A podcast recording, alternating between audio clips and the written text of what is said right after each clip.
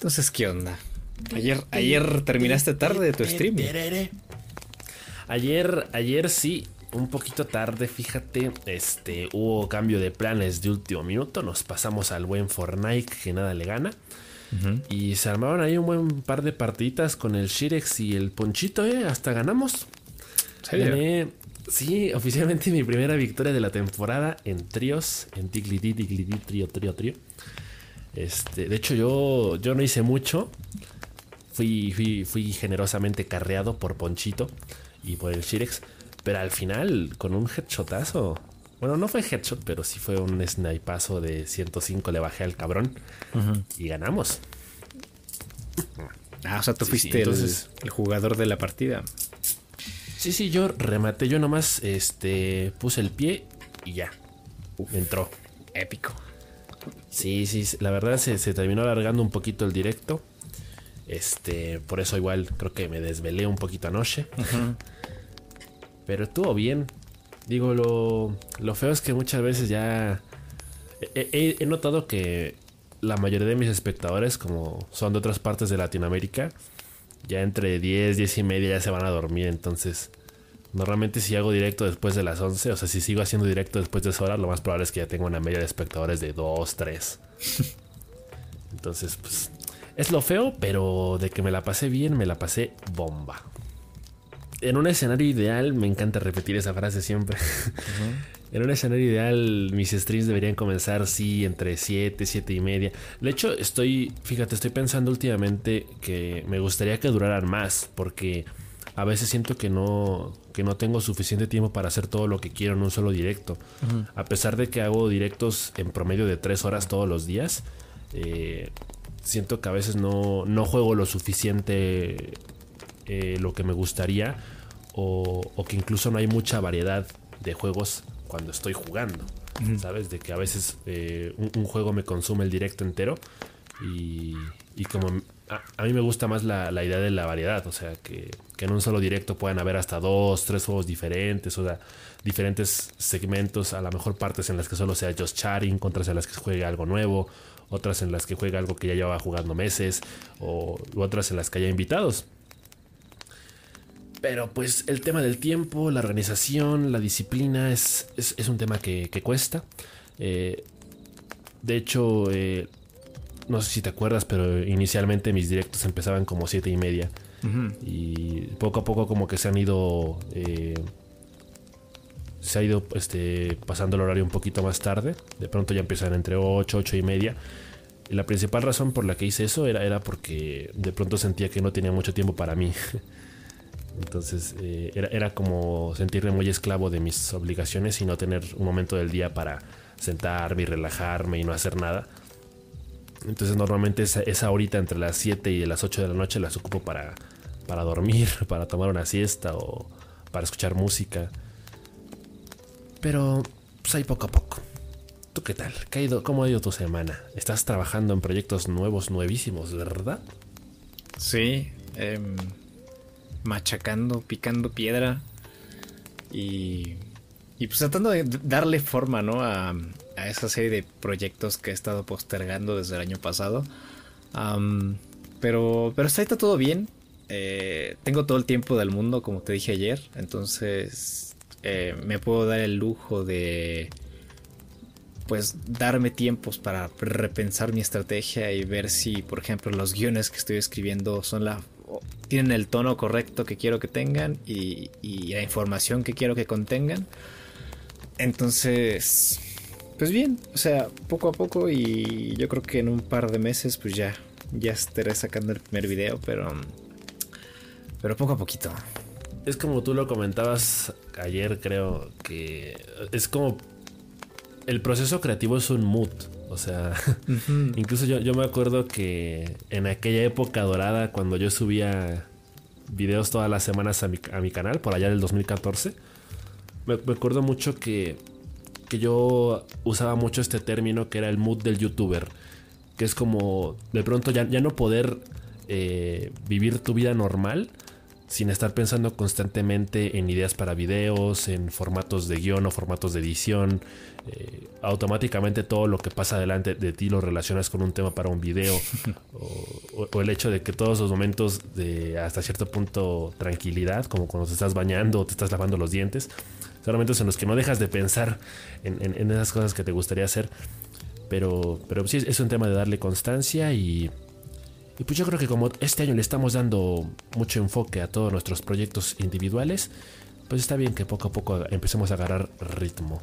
¿A poco no? Sí, pero fíjate que yo, ahorita con respecto a lo que comentaste, yo creo que sí hay que darse un tiempo para dejar de pensar en eso. o sea, es que inevitablemente sucede, ¿no? Eh, a lo largo del día tienes pensamientos en relación a lo que estás haciendo y no los puedes dejar de olvidar, al menos durante los primeros días donde estás en constante proceso creativo. pero yo creo que, la mayor, el mayor momento de, creatividad eh, que ocurre durante el día es por momentos y es, y es como, como ese ese, momento que tienes de inspiración para escribir o grabar o agarrar tu teléfono y, empezar a grabar y soltar todas las ideas que tienes porque si no pierdes todo. Y, llega el momento en el que te sientas a escribir y no tienes nada en la cabeza.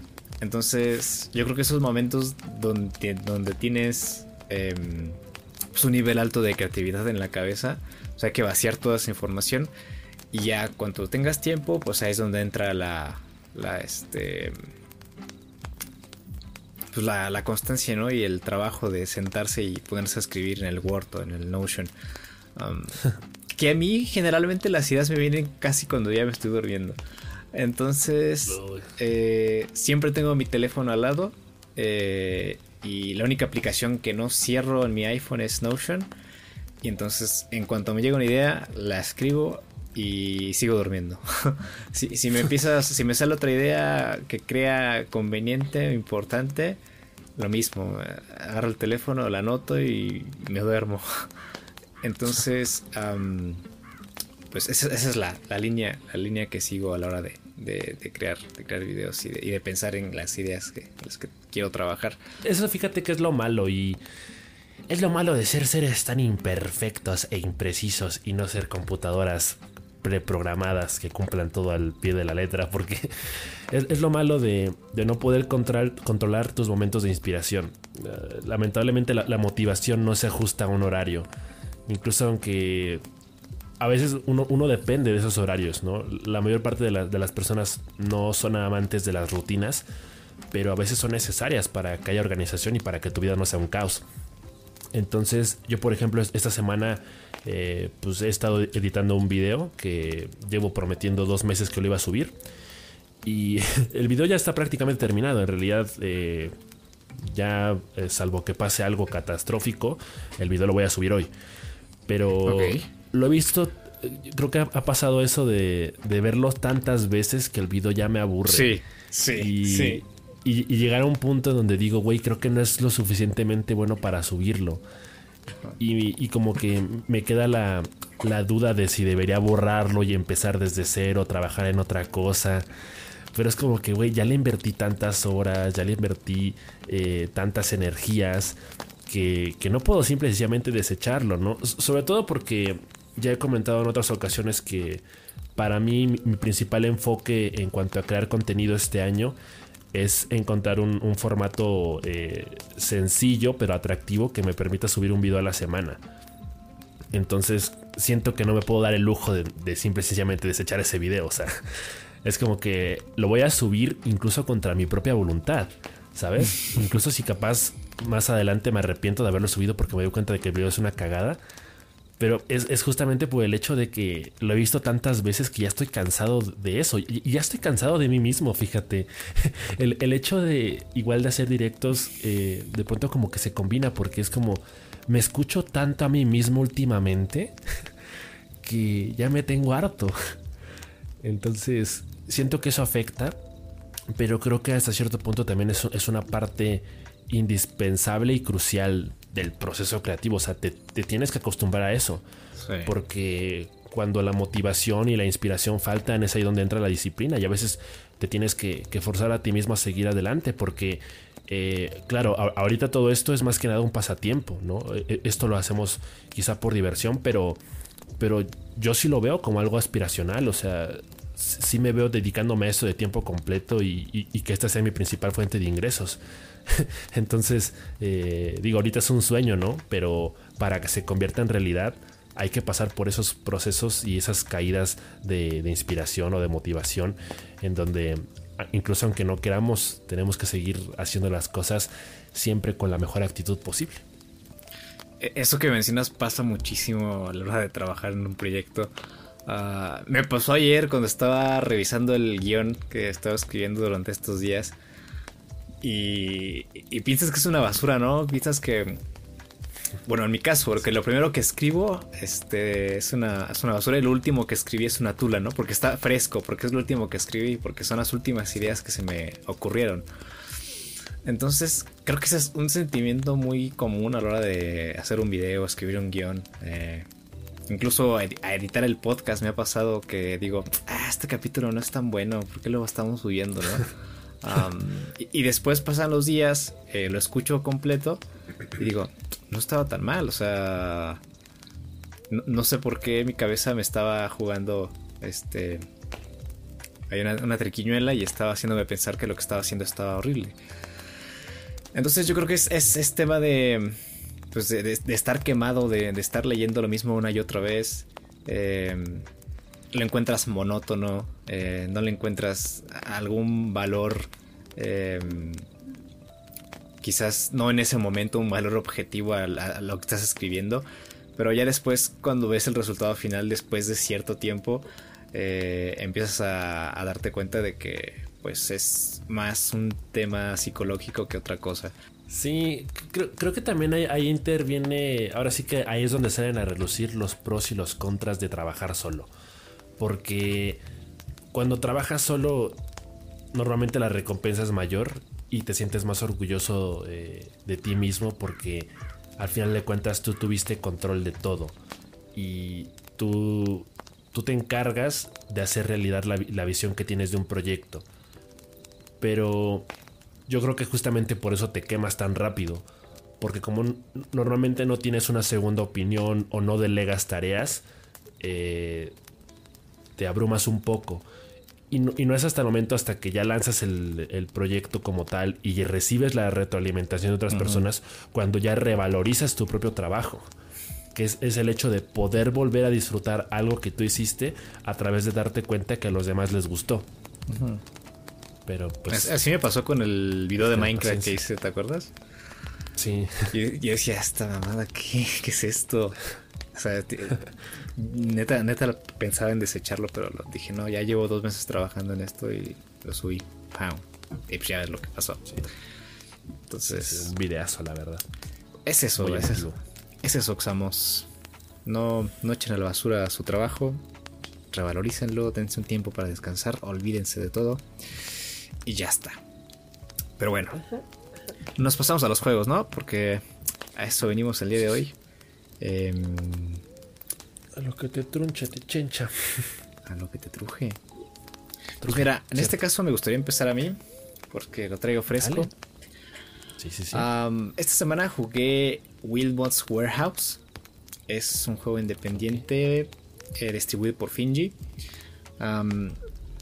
Y en él somos un, em, un trabajador de un almacén que tiene que acomodar las cosas dentro de él y entregarla a los clientes. Hace como esta labor dos en uno de acomodar lo que va llegando al almacén y entregar. Entonces somos una especie de rectángulo o cuadrado, un cuadrado, una carita, ese es Wilmot. y, lo, lo, que me encanta de este juego es, es precisamente la, la, el concepto más básico del juego, que es ese, que es recibir los objetos y acomodarlos. Em, yo personalmente encuentro muy satisfactorio acomodar cosas. Ah, de hecho, eh, cuando yo acomodo mis playeras en mi casa, las acomodo por colores. Ah, o, cuando, o, cuando, acomodo mis, mis calcetines después de ver a Maricondo, eh, los acomodo este, bien bonitos, así como un mosaico en mi, en mi cajón. entonces es algo que me satisface mucho. Entonces este Wilmos Warehouse va de eso, de acomodar cosas. Eh, y, esto, y, estos objetos vienen en forma de, rectángulos, del mismo tamaño que Wilmot.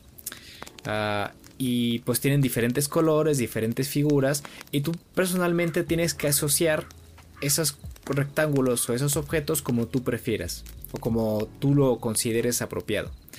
Entonces, por ejemplo, te llega un rectángulo de un guante y te llega un rectángulo de no sé, un iglú. ¿Dónde los acomodas, no? Los acomodas en la sección de fríos, en la sección de elementos de hielo del Polo Norte, no sé lo acomodas junto, junto a las esferas de Navidad, junto a los árboles de Navidad. Entonces tú personalmente te vas encargando de desarrollar tu propia escenario de clasificación de objetos. Y entonces conforme tú vas ordenando los objetos, pues tienes una mayor claridad de cuáles son los elementos que tienes en tu almacén y de esa forma puedes entregar más fácilmente los elementos a, a los clientes que van llegando que te piden eh, elementos eh, variados y, múltiples. Entonces... es como tenerlo como por departamentos, ¿no? Sí, por departamentos. Pero este, este, sistema de organización es muy personal. El juego no te dice, ah, mira, estos objetos este, se categorizan así y asado. No, tú tienes que categorizar los objetos por, tu cuenta. Entonces, y encontrarle sentido. Y el sistema de recolección de objetos y movilidad me parece excelente. esto va muy... Eh, voy es como... Es como cuando seleccionas carpetas en Windows. que puedes cliquear sobre un objeto, arrastrar y seleccionar varios. O em, puedes dar doble clic y seleccionar eh, los, los objetos que son iguales, por ejemplo. Y los puedes mover. Eh, con Q y R puedes hacer que gires en el sentido este, de las manecillas del reloj o en el sentido contrario de las manecillas del reloj y empezar a tener movilidad. También el juego tiene esta parte de em, pues como de ventajas, como de mejoras para que Wilmot pueda pues acomodar los objetos de una manera más, más cómoda, más este, rápida. Em, al principio solo puedes seleccionar seis objetos, si no me equivoco. Y obviamente con estas mejoras que vas obteniendo cuando hagas las entregas a tiempo o, entre más rápido las hagas, más estrellas obtienes. Y estas estrellas eh, son la moneda de intercambio en el juego. Que te eh, pues, pues que te dan opción a comprar estas mejoras. Y estas mejoras van, te digo, desde poder seleccionar más objetos hasta poder girarlos, que en el principio no lo tienes, eh, hacer un dash para moverte más rápido por el almacén, eh, contratar un robot para que te ayude a mover los, elementos que van llegando en la zona de carga. hay otro que te permite eliminar recuadros que solamente ocupan espacio en el mapa. Haz de cuenta que es, como en el Stardew Valley que em, te ponen piedras gigantes que al principio no puedes destruir y que pues es vital liberar espacio para que tú puedas tener a tus animales, a tus plantas, a tus plantaciones, eh, etcétera, etcétera, etcétera. Aquí el, equivalente son estas columnas que pues, no sirven para nada y nada más ocupan espacio. Entonces, en cuanto tú tengas un número determinado de estrellas, las utilizas y pum, se elimina ese recuadro y tienes más espacio para acomodar cosas.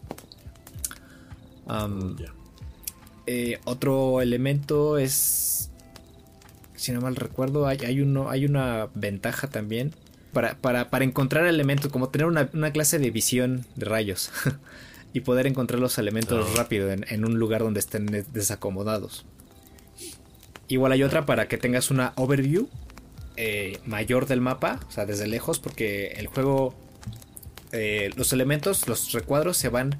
Em, no sé si viste este juego que se llamaba... ¿Cómo se llamaba? En el que utilizabas el sonido para desvelar los elementos de la pantalla. Que era como de terror. Que se cuenta que tenías que hacer. No, no, no lo recuerdo. Como que utilizar la localización y cuando tú gritabas se desvelaba, por ejemplo, una puerta, este, una pared, el mapa en, en, sí. No. Bueno, pues aquí no, aquí no utilizas la ecolocalización, pero eh, visualmente es lo mismo.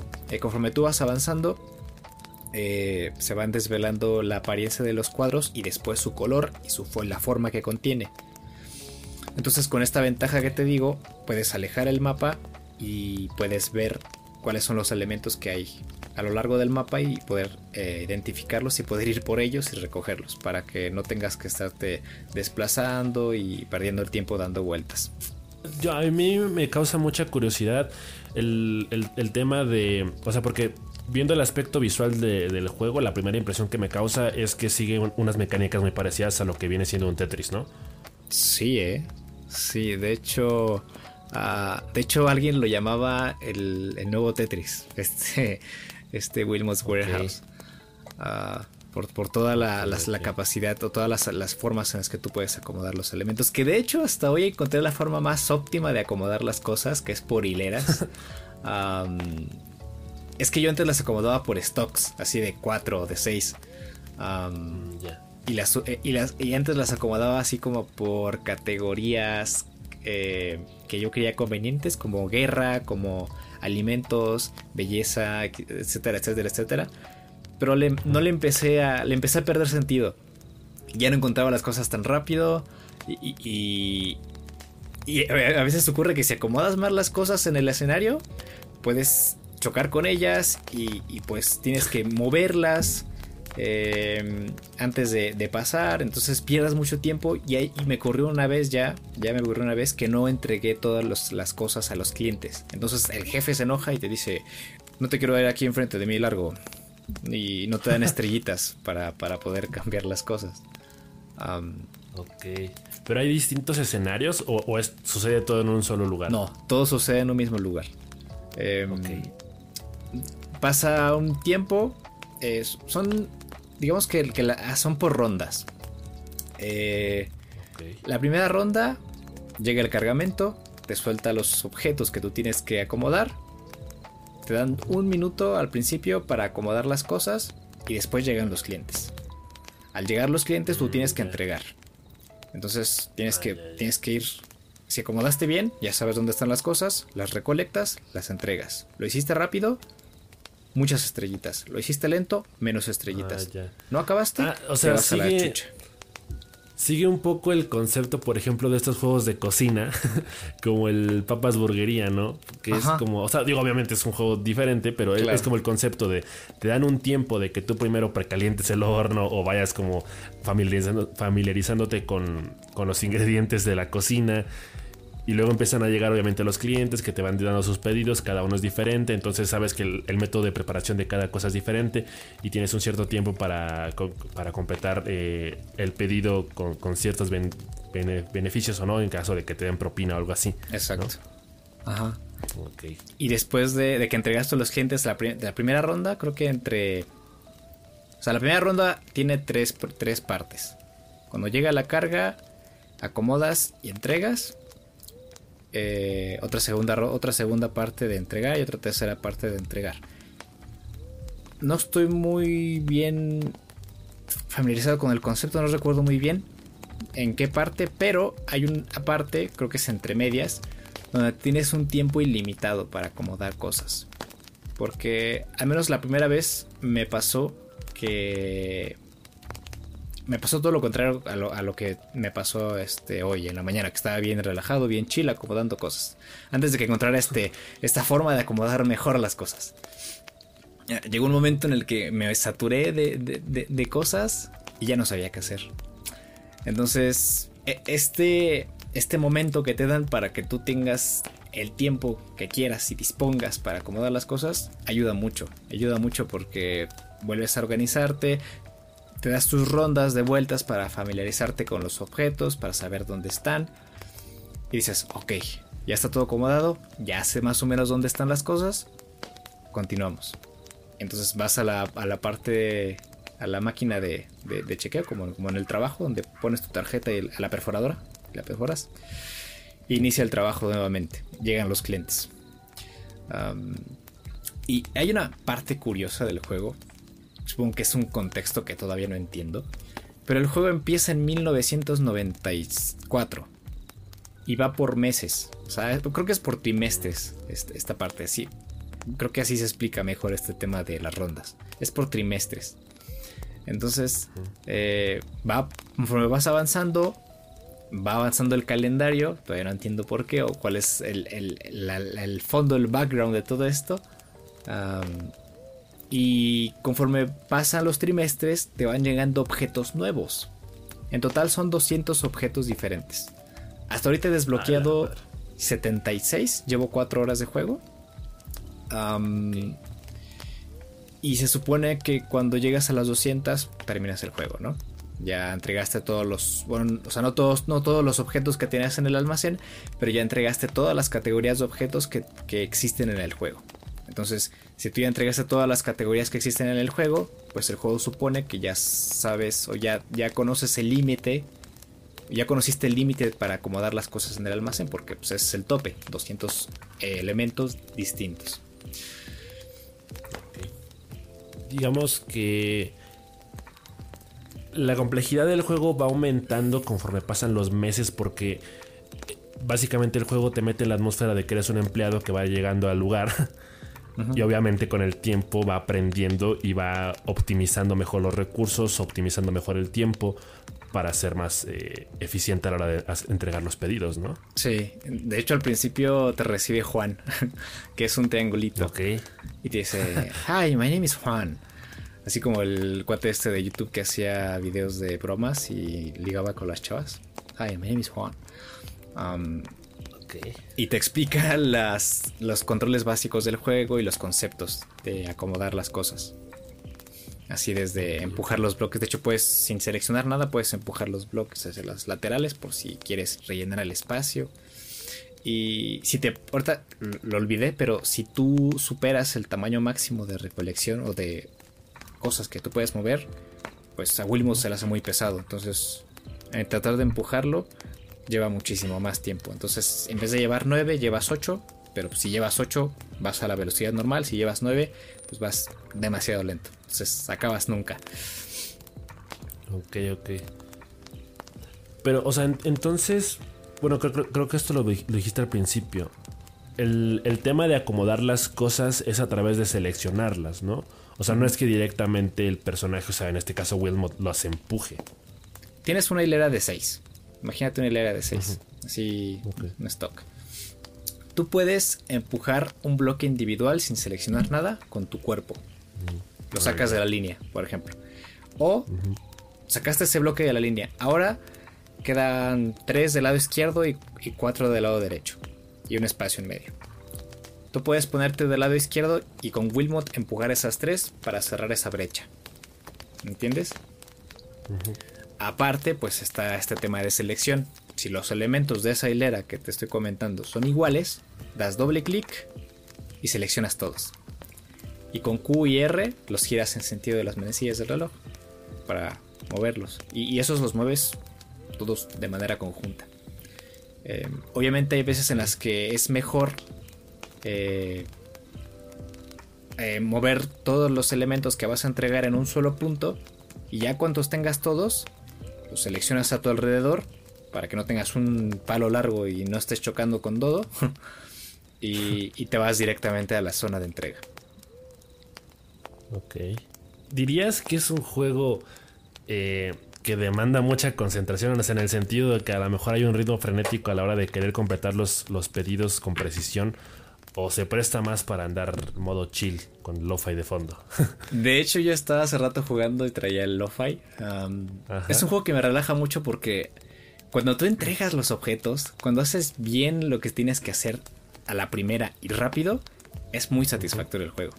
Es, es, una serie de, hormonas y de sustancias en el body que al final te, ayudan a.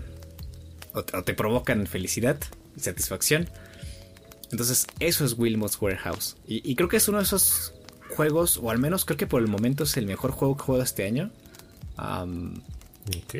Siento que hasta, hasta ahorita no hay otro juego que yo pueda mencionar que te diga este es el mejor juego que he probado este año. Este juego sí es el mejor juego que he probado este año. y. Y creo que es un gran ejemplo para. Para que los estudios se replanteen, al menos los estudios eh, AAA, que vean, es un gran ejemplo por parte de los estudios independientes. Que vean que hay más cosas que se pueden hacer más allá de tener mejores gráficos o tener em, un sistema de inteligencia artificial. Hay muchísimas cosas que sistemáticamente en un videojuego no se han explorado y que en Wilmot Warehouse eh, están dando un, gran ejemplo para, para todos allá arriba. Ok. Pues bravo, bravo, me pongo de pie. Fíjate que el, concepto del juego me parece muy interesante, pero sí siento que es un juego que hace falta jugar por cuenta propia para realmente poder entender cuál es el, el chiste o lo que lo hace especial. Porque a mí me parece un juego que, siento en el que yo me haría muchas, muchas pelotas y, no terminaría por cumplir los objetivos. Pero, pero me llama la atención, en realidad. Sí, o sea, con el, con el método que tengo, el método que tengo, el que te, que te traigo el día de hoy, con ese método el juego se te va a hacer muchísimo más llevadero. Eh, te vas a relajar mucho porque hay momentos en los que sí el juego te provoca ansiedad, no te voy a decir que no, porque pues, son tantas las cosas que no sabes ni qué hacer. Pero cuando ya encuentras el método, cuando ya, ya, ves un orden dentro del desorden, entre comillas, que hay en el almacén, eh, el juego se, hace muy placentero y muy llevadero. Entonces, chavos, ese es Wilmos Warehouse. Estuvo gratis en Epic, por eso lo tengo, el año pasado. Uh, eh, probablemente esté gratis este, este año nuevamente, porque luego repiten juegos en la tienda de Epic. Eh, entonces estén al pendiente o cómprenlo, cuesta 120 pesos, creo. Está, está baratísimo y vale muchísimo la pena. Es un juego que, hay que experimentar para poder entenderlo. Vaya, vaya, pues ojalá, ojalá que vuelva a estar gratis, ¿eh? Porque el tema financiero muchas veces se complica. sí. Última pregunta. ¿Crees que sea un juego que merezca un modo de cooperado, o sea, cooperativo multijugador? Tiene, tiene un modo cooperativo. qué bueno que, lo, me lo ah. preguntaste. Tiene un modo cooperativo. Déjame, es más, déjame abrir el juego porque no sé si solamente sea local. Vamos a ver. Ah, ok. Porque es algo que sí, que ahorita que me lo preguntaste igual me entró la duda. Pero un juego local confirmado, ¿eh? O sea, juego local multijugador confirmado que tiene. Puedes jugar de dos ah, y puedes acomodar almacén en compañía de alguien. Ahora, déjame revisarte. Déjame revisarte si hay multijugador en línea. Porque si, es así, estaría, estaría de huevos, ¿eh? Sí, es que fíjate, suena mucho a un, a un juego que incentiva la cooperatividad justamente por lo mismo. Porque, por ejemplo, ¿qué pasa con Overcooked? Overcooked es un juego que pues normalmente está para, para los loles, ¿no? es un juego muy divertido de jugar con amigos, pero que hay ciertos niveles que sí demandan de precisión, o sea, de cooperar así como eh, navajas y relojes suizos, de que milimétricamente cada quien hace esto, esto, esto, esto, esto, esto, para, para llegar más lejos y obtener mejores puntuaciones. Sí. Y ya, ya, ya revisé, es solamente local, pero yo creo que vale la pena oh. igualmente. Em, ok. Habría, habría que. Un día de estos voy a probarlo con mi hermano y el próximo podcast eh, les digo cómo es la jugabilidad porque no sé, no sé cómo, si divide el teclado en dos o tengo que conectar un mando, no sé. Entonces, este, ya, ya, lo, ya lo estaremos comentando en el próximo programa. Muy bien, muy bien, me parece perfecto. Pues nada más que agregar del Wilmot's Warehouse. Nada, es un, es un juegazo. Eh, bueno, de vez en cuando salen pósters en el juego que te regalan por ser un buen trabajador, o al menos creo que es por, progresar en el juego, eh, que son así como comedia barata, eh, pero yo creo que le dan un poco de, alegría al juego y, pues te recuerdan que estás trabajando y, estás siendo oprimido por tu jefe, pero de cualquier forma estás feliz acomodando cosas y entregándolas, entonces, sí. Sí. ¿Quién dice que el mundo asalariado es triste? Exacto. Pero bueno, yo esta semana, hermano, me hice un favor. Y finalmente, después de tanto tiempo y después de postergarlo durante tantos meses, finalmente jugué Hollow Knight. Que de hecho es un juego que se parece bastante al juego que jugué la semana pasada, que fue el School de Heroes Layer. Porque pues da la casualidad que también es un Metroidvania, ¿no? Hollow Knight es, a ver, yo creo que no hay mucho que yo pueda comentar del juego porque es un juego extremadamente popular que salió hace tres años. Eh, hay mucha gente que lo denomina el, Dark Souls en 2D.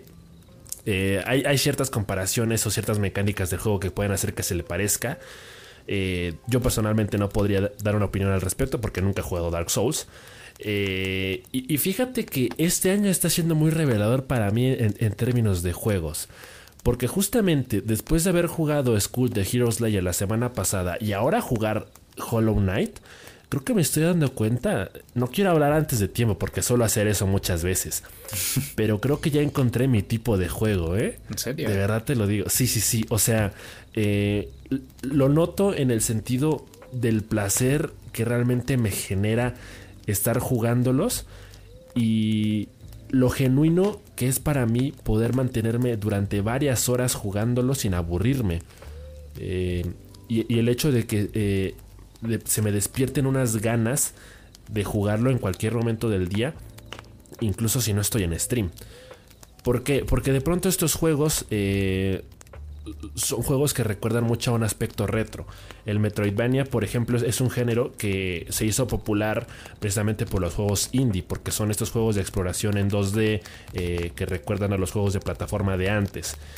Eh, entonces, de pronto tienen una mecánica o una jugabilidad a la que de pronto yo no estaba tan acostumbrado. Eh, porque es como lo, como un par de episodios, que de pronto hay muchos juegos que parece que su primera forma de interactuar con el mundo es a través de una vista en primera persona relacionada con un first person shooter. Eh, entonces hay mecánicas de juego muy definidas en cuanto a cómo funciona la movilidad o cómo funciona la, la cámara. Y en los Metroidvania en realidad son juegos mucho más sencillos porque son 2D. Entonces hay una jugabilidad en donde eh, te mueves con las flechas. Que digo, e, eso ha sido una de las cosas que yo he tenido que, cambiar. Que sí he tenido que meterme a la configuración para eh, cambiarlo a jugar con el WASD en lugar de con las flechas y eh, terminar ocupando otras teclas para otros, otras habilidades. Pero digo, eso es lo de menos. Al final del día eh, me siento muy cómodo con el estilo de juego que, implica de pronto estar con el ratón y con el teclado, que durante muchos tiempos me creó un conflicto, porque eh, yo realmente no me sentía cómodo jugando juegos así, pero de pronto con Hollow Knight me siento como en casa, me siento como el juego que siempre me estuvo esperando y que finalmente estaba hecho para mí. Entonces, es un juego del que hay que alabar el hecho de que está desarrollado únicamente por tres personas, el Team Cherry. Entonces eh, es un juego que, que tiene dibujos hechos a mano, con una animación bastante tradicional. Y, y, yo creo que el gran acierto de los Metroidvania es hacer un juego que tiene hasta cierto punto mecánicas repetidas, más interesante gracias a su banda sonora, a su ambientación y a la historia dentro del juego. Porque de pronto Hollow Knight es un juego que no te devela muchos datos de la historia apenas al empezar. Eh, si, quisiera profundizar más en términos de la historia, yo creo que tendría que meterme a meter a, leer reseñas directamente. Pero eso ya sería spoilearme y, arruinar un poco la experiencia personal que ya estoy teniendo. Hasta el momento lo que sé es que controlamos a un esqueleto eh, de hecho, el, juego se llama Hollow Knight porque pues es el, guerrero hueco, el caballero hueco. Entonces, este, pues tú llegas a este pueblo que es como una especie de reino abandonado que se llama Hollow Nest. Y la verdad es que no parece que haya uno... no parece que haya un, objetivo eh, bien trazado al inicio, pero parece que sí hay una serie de misterios que resolver en este pequeño pueblo. Eh, dentro de los primeros misterios que uno se encuentra es el de un señor que se encuentra llorando porque al parecer eh, extravió a sus dos hijos que por alguna razón del destino sus hijos son dos eh, larvas, dos gusanitos que tienen forma de caterpillar. entonces, lo que me resulta muy interesante de, este tipo de juegos es que te crean una sensación de mundo abierto cuando en realidad no es así. O sea, el mapa ya está predeterminado, pero lo que me encanta de, Hollow Knight es que es un juego que nunca te dice por dónde ir, que te da opciones a, explorar lo que tú quieras y nunca hay una opción incorrecta, o sea, nunca hay un lugar incorrecto a donde ir, porque al final de cuentas, vayas a donde vayas, hay forma de progresar, porque el mapa está lleno de habilidades, de monedas, de jefes principales para avanzar en la historia y jefes opcionales para obtener recompensas. Entonces no todo se centra en progresar en la historia, sino a veces es un juego que simple y sencillamente se dedica a la exploración. Y dentro de las cosas que puedes encontrar en el mapa, eh, realmente es que te terminas llevando una muy agradable sorpresa porque de pronto te puedes encontrar un escarabajo que está cantando o, puedes tener conversaciones así casuales con cualquier otro personaje. Por supuesto hay muchos... Eh, el, mapa está infestado de, bichos, principalmente escarabajos o... Mm, ¿Cómo se llama? Cucarachas que son los principales enemigos a los que puedes derrotar y obviamente si los derrotas te dan moneditas que son con las que puedes comprar mejoras eh, para el juego. Eh, entonces me parece que es un juego que tiene la curva de aprendizaje perfectamente definida porque es un juego en el que comienzas realmente con una o dos habilidades. O sea, las, principales habilidades con las que tú comienzas en el juego es con el aguijón, que es la arma principal del Hollow Knight, del caballero, que si, no me equivoco creo que se llama Ghost. No estoy muy seguro, me dijeron que así se llamaba. No hay nada que respalde eso, pero quiero creer que sí se llama así. Entonces es la habilidad principal pues, con la que le pegas a, los enemigos, ¿no? Pero eh, también hay una habilidad que, digamos, requiere concentración. E, es como el maná, podríamos decirlo así. Hay, una pequeña este, un pequeño circulito en la esquina superior izquierda del, del, juego que, te muestra como eh, pues un, se, supone que se llama alma, ¿no? Entonces tú esta alma la puedes utilizar para concentrarte y recuperar salud y aparentemente más tarde también hay una habilidad que te permite como liberar eh, un impulso de energía para atacar a los enemigos. Entonces hay muchos lugares del mapa que se vuelven un tanto inaccesibles si no tienes X o Y habilidad, lo que significa que te tienes que regresar a seguir explorando y, está muy presente eh, esta parte de de a lo mejor tienes que regresar a lugares donde antes no podías accesar, pero de pronto ya se la puerta porque derrotaste a cierto jefe. Entonces es como estarle dando la vuelta constantemente al mismo mapa una y otra vez, pero incluso aunque regreses a puntos a los que ya habías estado, encuentras cosas nuevas. Entonces eso es lo gran, lo, gran redituable del juego. Eh, por ejemplo, hay, hay, una parte en donde tienes que encontrar un cartógrafo que está en el mapa, en algún punto, que es el que te vende el mapa de, de, de Hollow Nest. Pero si tú quieres conseguir actualizaciones para el mapa, como ya es una brújula para poder ubicarte dentro del mismo o una pluma para poder hacer actualizaciones, tienes que ir con su esposa. Entonces tienes que buscar a su esposa que está del otro lado del mapa para poder comprarle eh, esas actualizaciones del mapa y, poder ir colocando marcadores o señalando puntos de interés dentro del mapa, eh, que, incluso se vuelve muy, muy evidente a la hora, por ejemplo, de encontrar a los jefes finales. El mismo mapa te dice dónde están. Entonces, teóricamente es más fácil progresar, pero hay muchas partes del mapa que, no salen tal cual. O sea, entonces es como que tú lo tienes que ir descubriendo poco a poco. Y para que el mapa se actualice, tienes que encontrar estas bancas que están eh, en ciertos puntos del juego, que son bancas en las que te puedes llegar, obviamente, a descansar y a recuperar puntos de salud y hacer actualizaciones del mapa. Eh, o sea, digamos que el, juego te, indica dónde están los jefes, pero no te indica dónde están las puertas ah, o los lugares por los que tienes que pasar para llegar a ellos. Exacto, o sea, eh, digamos que la progresión es aleatoria, realmente, podríamos decirlo así. Eh, es el hecho de que tú puedes derrotar a X jefe, pero no necesariamente significa que derrotarlo te haga progresar en la historia, porque a lo mejor derrotarlo no necesariamente dependía de que siguieras avanzando en la historia. Ok. E, es el hecho de que a lo mejor lo derrotaste y abriste la puerta de otro lugar, pero a lo mejor eh, esa puerta te lleva nada más a un lugar donde encuentras una nueva habilidad o monedas, sencillamente, ¿no? sí. Entonces, eh, e, es por eso que digamos el, el juego no tiene, no parece tener una historia muy definida al principio, porque prácticamente te deja hacer lo que tú quieras y te deja ir por donde tú quieras. Entonces el, juego provoca que te pierdas demasiado, te pierdes muy, muy constantemente. Y algo que noté es que es un juego que requiere muchísima concentración, incluso dentro del sistema de exploración, porque eh, digamos que el mapa cobra vida. O sea, hay tanto que puedes hacer. O sea, mientras vas avanzando puedes romper rocas que te dan dinero. O, mientras vas avanzando te encuentras enemigos o estos personajes con los que puedes interactuar.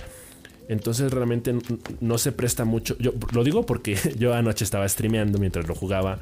Entonces de pronto eh, la gente del chat me pidió que les contara una anécdota o que me pusiera a platicar con ellos.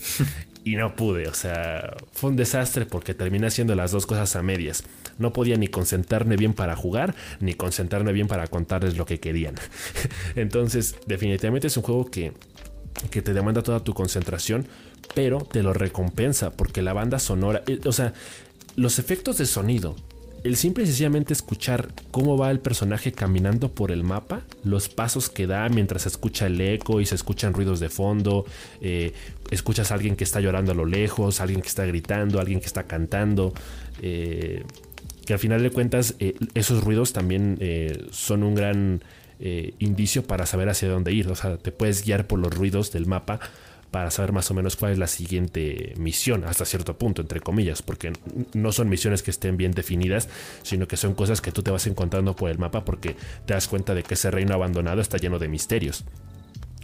Eh, el sistema de combate es la cosa más bonita del mundo.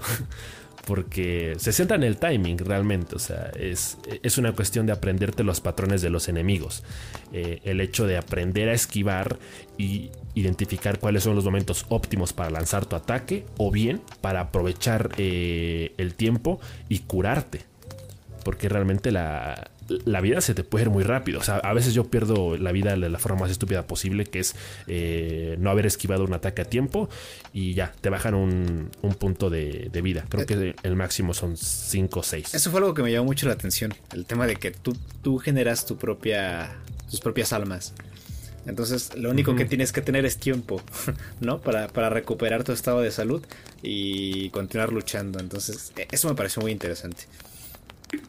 Ajá, de hecho el, alma se, va recuperando entre tú eh, concretes más ataques. Que no siempre se restaura, se restaura luego, luego. A veces tarda un poquito más de tiempo en regenerarse. Pero en teoría, con la precisión que tú tengas a la hora de, realizar los ataques, se regenera el alma para que te puedas curar. Eh, entonces, hay momentos en los que son muy críticos eh, y nada más tienes una vida y ya no tienes alma para regenerar, más. Entonces el juego te incita a ser osado y a decir, ¿sabes qué? Me la juego. Tengo que concretar varios ataques para poderme curar. Porque digamos que te pone contra la espada y la pared. O sea, es como de o ya me rindo o eh, adquiero cierta precisión a tal nivel de que pueda seguir jugando y recuperar vida. Entonces, eso la verdad es que me encanta porque el sistema de combate para mí es, la cosa más satisfactoria del mundo cuando derrotas a un, jefe final. Y, por eso digo que, siento que ya encontré mi tipo de juego, porque realmente no sabía que me fuera a gustar tanto ese sistema de combate en el que lo primero que tienes que hacer es aprenderte los patrones del enemigo y, ser muy preciso. Porque requiere muchísima concentración y, y a mí literalmente ese juego me hace sudar demasiado. o sea, el teclado y el ratón terminan empapados de mi sudor porque en ese momento hay mucha tensión. La verdad es, un poquito asqueroso, pero, pero yo, creo que así es cuando sabes que estás disfrutando un juego. Claro. Porque al final de cuentas, o sea, yo, yo por ejemplo, desde que estaba jugando el School Heroes Layer, yo hice la comparación con Celeste. Porque de pronto dije, son juegos frenéticos en los que requieres de mucha práctica y precisión para poder pasar las cosas a la primera.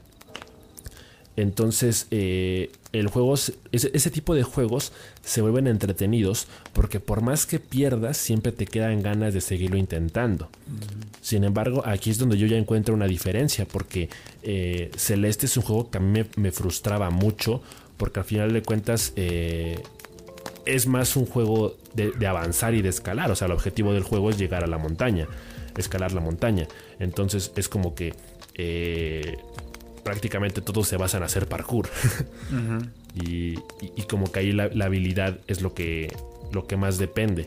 para poder progresar. En juegos como Hollow Knight eh, se recompensa más la paciencia, diría yo. Entonces creo que ese es eh, parte del, encanto del juego. Entonces eh, parece que hay una infinidad todavía de cosas que hace falta descubrir. creo que llevo lo mucho unas igual 3-4 horas de juego. Así que estoy seguro de que no llevo, no llevo prácticamente nada. De, hecho, ayer derroté apenas a mi primer jefe, eh, al primer boss del juego. Y no sé cuántos hay en total, pero seguramente faltan muchos y mucho más complicados. Eh, sobre todo lo, sé porque hay, hay muchas habilidades que todavía no desbloqueo. Entonces imagino que también en función de eso será como puedo empezar a, progresar más. Y sobre todo porque el, juego tiene también eh, este sistema, digamos, de encantamientos, creo que así se, así se le llaman dentro del juego, que son estas habilidades que puedes eh, encontrar en el mapa o comprar y las puedes ir cambiando de acuerdo a las necesidades.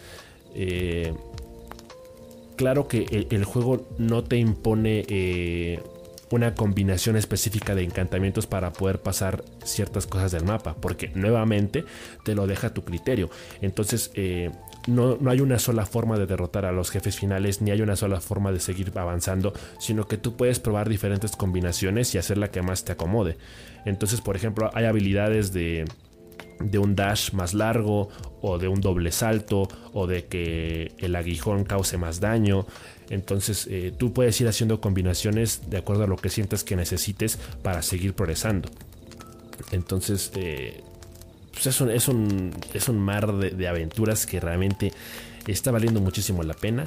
Eh, definitivamente quiero seguirlo jugando en las próximas semanas porque yo creo que también se perfila para ser de mis, de mis juegos favoritos que jugué este año. Y mira que el año va empezando. Sí, sí, sí, Pero ya estamos poniendo el, alta, el, asta muy arriba porque la verdad es que está resultando una, una, experiencia muy, muy invaluable. La verdad de lo que me estaba perdiendo. Y, y pues nada, espero seguir progresando y seguir aprendiendo más de la historia. Y pues sí, exacto. Te va a encantar Cophead cuando lo juegues. Te va a encantar. de, hecho, fíjate que justamente eso estaba pensando hoy en la mañana. Te va a encantar. Porque Nunca he jugado Cuphead, no lo he podido comprar. De hecho, ahorita está en oferta, pero no tengo dinero. Sí. y, y sí, o sea, por los gameplays que he visto, sí sé que va más o menos de lo mismo, ¿no? De ser muy preciso, aprenderte los patrones, sí. Eh, ser paciente y ser preciso. Sí, es un juego de jefes. Es un juego de jefes todo el rato. Todo el rato, desde los más pequeños hasta los más grandes y obviamente con el tiempo se va complicando, igual tienes esta capacidad de elegir qué armamento llevar, desbloquear eh, armamento. Eh, y sí, igual recompensa mucho la paciencia y, saber aprender eh, cuáles son las, los movimientos, ¿no? Y aprenderse las, las secuencias. Te va a gustar mucho. Espero que, que, después de que juegues este te des el tiempo de jugar Hophead. Yo creo que sí, yo creo que sí, porque realmente estoy aprendiendo a valorar juegos a los que yo normalmente pensé que nunca les daría la oportunidad porque eh, es como tú lo dices, o sea, como lo dijiste con el Wilmot's Warehouse. O sea, no te tienes que quebrar la cabeza para hacer un juego demasiado complejo en cuanto a mecánicas o inteligencia artificial o narrativa.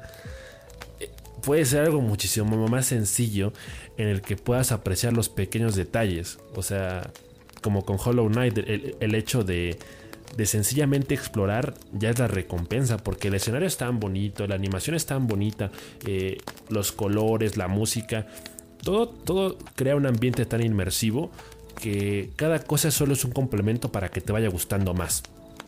Entonces, entre las habilidades, entre la historia, entre el sistema de combate, entre los diálogos, todo se va complementando para hacer una experiencia única que sin ser demasiado compleja termina maravillándote.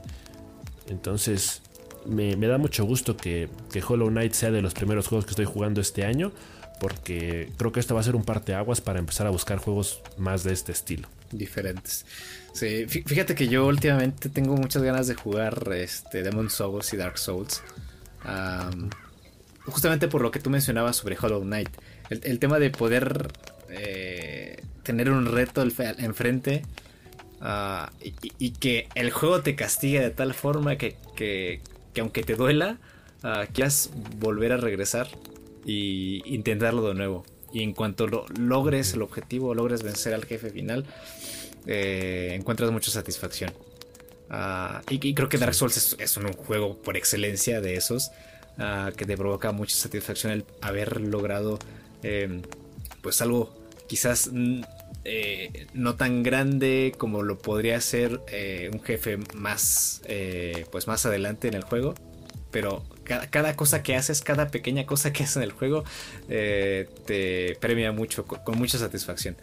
Entonces, eh, eh, igual es, un tema que he estado hablando con mi hermano, que es el tema de, de pues jugar juegos diferentes, de, probar cosas distintas. Porque siempre, siempre estamos como que en el tema de, o estábamos en el tema de probar juegos muy iguales o que no salían de nuestra nuestra preferencia, ¿no? O sea, yo, estaba muy acostumbrado a jugar juegos de, historia, basados en historias de un solo jugador, lineales, ya está, ¿no? Em, o, o, plataformeros, ya sea Crash Bandicoot, Celeste, etc. Entonces, e, el poder salir de esa zona de confort y probar juegos como a Wilmot Warehouse, e, el que tú me estés comentando eh, sobre Hollow Knight, me dan muchas ganas de probar estos juegos. Eh, de moverme hacia, hacia un lugar en el que quizás al principio no me encuentre muy cómodo y, quizás pueda descubrir algo que me guste. Eso, y eso está muy chido. Al final del día yo creo que todos, juegos, todos los juegos tienen su encanto. Y, todo siempre va a depender de lo que a ti te guste. Yo creo que todos los juegos merecen su oportunidad, merecen que, los probemos porque seguro que algo tienen de bueno. Pero cuando un juego reúne varios atributos para ser bueno, yo creo que ahí es donde los valoras más y, sobre todo porque vienen desde atrás, vienen desde lo independiente, vienen desde eh, juntar dinero a través de, de estas páginas como eh, Patreon o Coffee o no me acuerdo cuál era la otra. Eh, y, son los juegos que a final de cuentas valoras más porque te das cuenta de que ahí es donde está el, cariño al final del día. O sea, yo, creo que eh, los grandes titanes de la industria eh, han, marcado eh, un patrón que se repite muchas veces porque al final de cuentas es ir a lo seguro. Entonces, estos juegos que de pronto se salen de lo establecido y arriesgan un poquito más y vienen desde lo más personal o, desde lo que a un desarrollador realmente le gusta, se nota cuando realmente ya tienes la oportunidad de probarlo y te das cuenta de que en realidad valen muchísimo la pena. Bueno, pues creo que se está cumpliendo el objetivo, ¿no? Del, podcast, de probar juegos distintos y comentarlos y creo que los dos nos llevamos una sorpresa esta semana con estos dos juegos. Creo que sí, digo, te voy a decir una cosa, lo único que lamento eh, de este ritmo que tenemos últimamente es que siento que tengo muy poco tiempo para probar los juegos. Sí. ¿Sabes? De, que de pronto eh, hablé de Down in Bermuda cuando solo había acumulado 40 minutos de juego. Hablé de School de Heroes Layer cuando solo había jugado hora y media. Y ahora hablo de, de Hollow Knight cuando solo lo jugué 3 horas. Entonces, me, encanta eh, eh, estar probando juegos nuevos pero de pronto encuentro estos que digo es que es que se lo quiero jugar más no quiero tener más tiempo de, desmenuzarlo más de entenderlo mejor. Y, ahorita es como la presión de bueno y ahora que voy a jugar la próxima semana cuando en realidad lo que quisiera hacer es seguir jugando Hollow Knight. Pero pero sí por ese lado está bien porque me parece que que al final de cuentas estamos formando una cultura hacia consumir juegos de mejor calidad, eh, que no necesariamente sean juegos caros o reconocidos mundialmente, pero que sean juegos que nos gusten y que podamos compartir. Así que, bueno, pues creo que esto es todo por esta semana. Em, ¿Tienes algo más que comentar por ahí? En el bolsillo. No, no, no. Yo creo que ya. The Pocket. Yo creo que ya sería todo. Bueno, nada más te quería preguntar. Dime. ¿Qué opinas de de la revelación del cast de The Last of Us de la serie de ya, amigo. Se va a alargar el podcast otra hora, ¿no es cierto? fíjate que, o sea, es que hay algo que me molesta mucho. Y no me di cuenta hasta ahorita. Eh, me molesta mucho que las personas crean que para seleccionar un cast, los actores tengan que ser iguales o parecidos. Si, si hubiera decidido o HBO hubiera decidido hacer esta adaptación lo más parecida posible al juego, hubieran trabajado simplemente los, las personas o los animadores y los eh, programadores en hacer eh, una serie de cinemáticas y ampliar el lore, ¿no? Simplemente, o sea, como las del juego. Entonces, yo creo que las intenciones de un live action son totalmente diferentes a las de un videojuego. Y obviamente, pues hay una aproximación diferente. No puedes contar. Es, es muy diferente contar una historia em, en pantalla mediante una película o una serie que contar una historia mediante un videojuego. Que son dos cosas muy diferentes.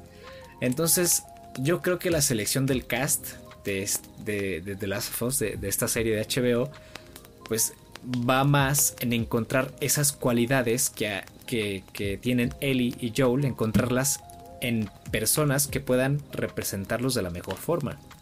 Bella Ramsey y Pedro Pascal. Entonces, Bella y Pedro.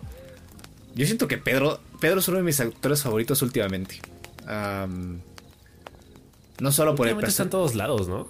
Sí, no solo por, por... Es que es muy buen actor. Eh, yo siento que fue de lo mejor de la película de Wonder Woman, que de por sí estuvo muy mala. Yo siento que, o sea, que aunque su personaje no estuvo bien construido, lo que pudo hacer con él, lo que pudo interpretar del, del, antagonista fue muy bueno. Y siento que él tiene unos rangos muy, muy, muy amplios de, y umbrales de, gestuales. Siento que, él quedaría muy bien en el papel de Joel. Por eso creo que, es, que es una de las mejores opciones que pudieron encontrar. Porque, repito, o sea, ellos están buscando cualidades de los personajes en actores. Que ellos puedan representar con fidelidad los sentimientos de Joel o la esencia del personaje, ¿sí? Y, y, pues en este caso también encontraron lo mismo en Vela para Ellie. Y aunque no se parezcan tanto, siguen siendo de la misma... A lo que voy es que no se convirtió en este tema que estaban... Eso sí me hubiera molestado, ¿eh? O sea, que no es por ser racista ni nada. Pero no me gusta que los personajes que ya tienen una identidad racial eh, eh, sea cambiada. Como lo que pasa a veces en, en, otras películas. Entonces, o al menos en, los personajes en los que no me importaría, son personajes que son eh, que ya tienen varias películas y, varias versiones, como James Bond y todo esto, ¿no? pero personajes reconocidos, personajes que ya tienen eh, pues una, bases bien sentadas, no me gusta. Por ejemplo, cuando, cuando dijeron lo de Ali, eh, como yo, dije, nah, cola. o sea, es un actorazo, pero no me gusta que... ¿Marshall Ali? Sí, Marshall Ali no me, no me gustaría que, que, hicieran ese cambio, porque los personajes ya tienen una base y, son lo que son y ya están. pero bueno, en conclusión, sí, estoy feliz con la decisión de, de traer a Pascal y a Bella para representar a él y a Joel. Eh, este Neil Druckmann y, y este el director de Chernobyl saben lo que hacen y, yo creo que la decisión de, tomar a estos personajes pasó ya por varios filtros. Ya se hizo un casting, ya se habían tomado diferentes decisiones y ya se había eh, hablado. Muchos igual estaban hablando de traer a Emma Stone o a, Hugh Jackman y no sé qué. A ver, sí, Hugh Jackman se parece más. Eh, Waldo igual se parece más a Joel. pero quizás no tienen las mismas capacidades que podía tener un actor como Pascal para interpretar a Joel o para acercarse más al personaje. Entonces, esa es mi postura. Sí, sí, pues, o sea, como dices, o sea, si al, final del día lo que se busca es que los actores se parezcan lo más posible, pues entonces sencillamente los recreas en computadora y ya está. Claro. O sea, lo importante es lo que te puedan transmitir al final del día y, lo que te puedan evocar o lo que te puedan transmitir. Entonces al final de cuentas es... Eh, yo, creo que el, hecho de hacer una serie de un videojuego creo que siempre eh, pone de por medio el hecho de que va a llegarle a un público nuevo. Entonces es una forma de reinterpretar la historia.